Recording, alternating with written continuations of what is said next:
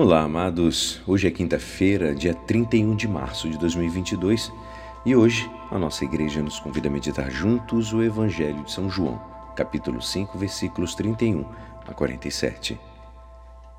Naquele tempo disse Jesus aos judeus: Se eu der testemunho de mim mesmo, meu testemunho não vale. Mas há um outro que dá testemunho de mim, e eu sei que o testemunho que ele dá de mim é verdadeiro. Vós mandastes mensageiros a João, e ele deu o testemunho da verdade. Eu, porém, não dependo do testemunho de um ser humano, mas falo assim para a vossa salvação. João era uma lâmpada que estava acesa e a brilhar. E vós, com prazer, vos alegrastes por um tempo com sua luz. Mas eu tenho um testemunho maior que o de João. As obras que o Pai me concedeu realizar as obras que eu faço dão testemunho de mim, mostrando que o Pai me enviou. E também o Pai que me enviou dá testemunho ao meu favor. Vós nunca ouvistes sua voz, nem vistes sua face, e sua palavra não encontrou morada em vós, pois não acreditais naquele que ele enviou. Vós examinais as Escrituras, pensando que nelas possuís a vida eterna. No entanto, as Escrituras dão testemunho de mim, mas não quereis vir a mim para ter a vida eterna.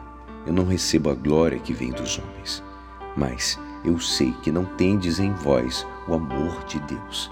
Eu vim em nome do meu Pai, e vós não me recebeis.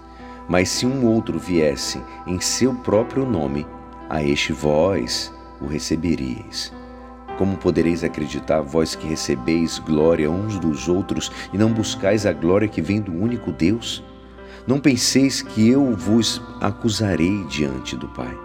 Há alguém que vos acusa, Moisés, no qual colocais a vossa esperança.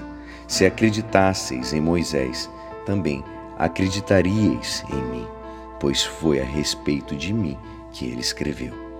Mas se não acreditais nos seus escritos, como acreditareis então nas minhas palavras? Esta é a palavra da salvação. Amados, hoje, na autodefesa perto dos judeus, aparece uma, uma das singularidades do quarto evangelho.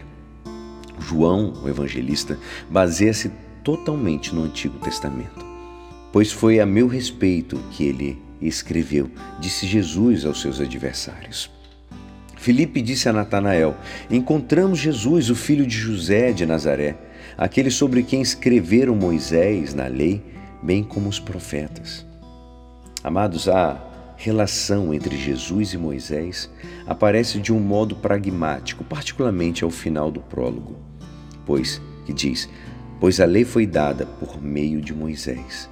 A graça e a verdade vieram por meio de Jesus Cristo." A profecia, a grande promessa de Moisés que Deus ressuscitará um profeta como ele, podemos dizer que cumpriu-se com mais acréscimos ainda, na maneira transbordante em que Deus costuma presentear. Ou seja, aquilo que é sempre previsto, Deus dá, nos, nos dá muito mais. Quem veio é muito mais que Moisés, é mais que um profeta, é o Filho. E agora é o próprio Filho quem será levantado. E por isso manifestam-se a graça e a verdade, não como destruição, senão como cumprimento da própria lei. Amados, os fariseus não dão trégua a Jesus, querendo que ele caia em contradição a todo momento, mas isso não acontece. Jesus ensina a verdade e deixa bem claro que, quando se trata de fazer o bem, nenhuma lei é superior à do amor e da caridade. O gesto de amar o próximo deve ser consequência do amor a Deus. Receber Jesus é amar o próximo, tendo compaixão de quem sofre e perdoando a quem nos ofendeu. Que Deus nos abençoe. E é assim, esperançoso que esta palavra poderá te ajudar no dia de hoje que me despeço. Meu nome é Alisson Castro e até amanhã. Amém.